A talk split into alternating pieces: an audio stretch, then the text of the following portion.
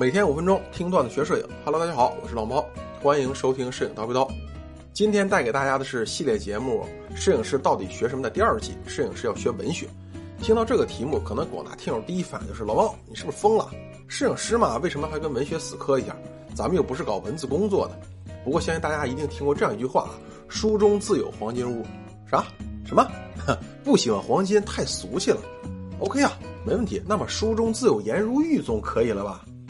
大家听到老猫说“书中自有颜如玉”之后，不知道是不是脑子里面可以浮现出一个女孩子形象，面容姣好，身材妙曼啊？这时候如果是一个喜欢古装的影友，那么你是不是能想象出一个上着直领对襟短衫，下着齐胸襦裙，身披大袖衫的一个女孩子，依靠在窗边看着窗外的景色？OK，当我们静下心来，仔细的去构建这个场景的时候，是不是还可以在这个空间里面构建出更多的东西？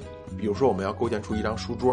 啊一把椅子，书桌上放着一幅画了一半的山水画，旁边还有各种笔墨纸砚啊，桌边还放着一个超级大的瓷瓶，里面随意的插着很多画轴，所以这样持续下去的话，我们是可以完整的构建出一个大家闺秀在家作画的过程中，然后累了，然后靠窗休息一下，同时我们是不是还可以再继续构建出，比如说窗外有有什么样的景色啊，是不是有小丫鬟来送点茶点？那么这个画面就是老猫带着大家来构建的。如果说我们自己去构建的话，可能跟老猫构建出的是不一样的。如果大家单纯觉着啊，就靠着这个“书中自有颜如玉”这么一句话来构建有难度，那么尽可以找一段小说中的文字来试验一下。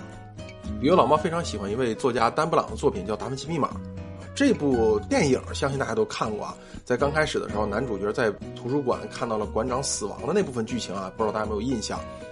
但是在小说中描述的雅克·索尼埃在博物馆中死亡的画面是这样说的：就他这个年轻人而言，索尼埃看起来健康极了，他所有的肌肉系统分布分明，他已脱下了身上的每一丝衣服，并把它整齐地放在地板上，躺在走廊的中央，和房间的长轴线完全处于同一线条上。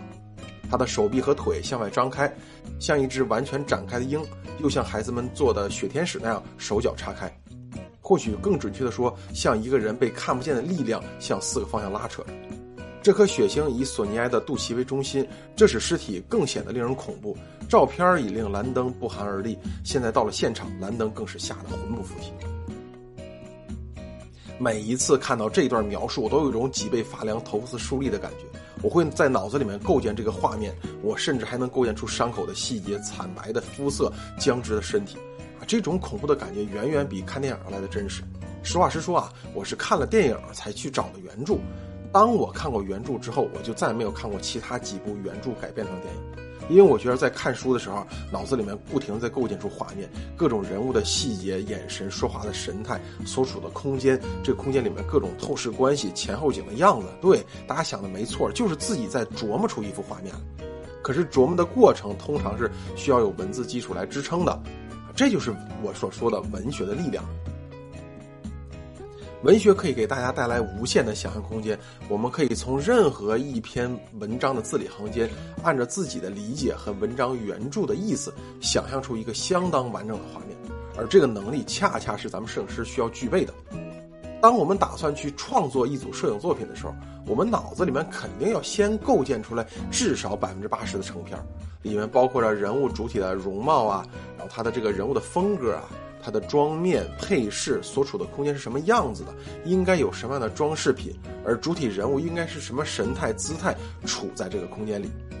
利用文学带给我们的能力，在创作之前反复的去推敲每一个细节，就可以让我们的摄影作品更上一层楼，同时也让我们享受了文学带给我们的乐趣。